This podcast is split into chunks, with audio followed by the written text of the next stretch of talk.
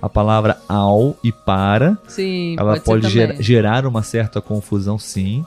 E os- e- elas têm essa conexão entre elas, para e ao, Uhum. né? Eu vou para o banheiro. Eu vou ao banheiro. Sim. Então ali.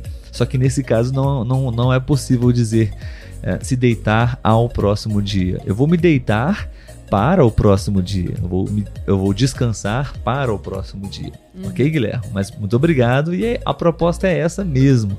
É, a participação de vocês, os comentários e possíveis correções também, para todos poderem reforçar e aprender é, o português brasileiro da melhor forma.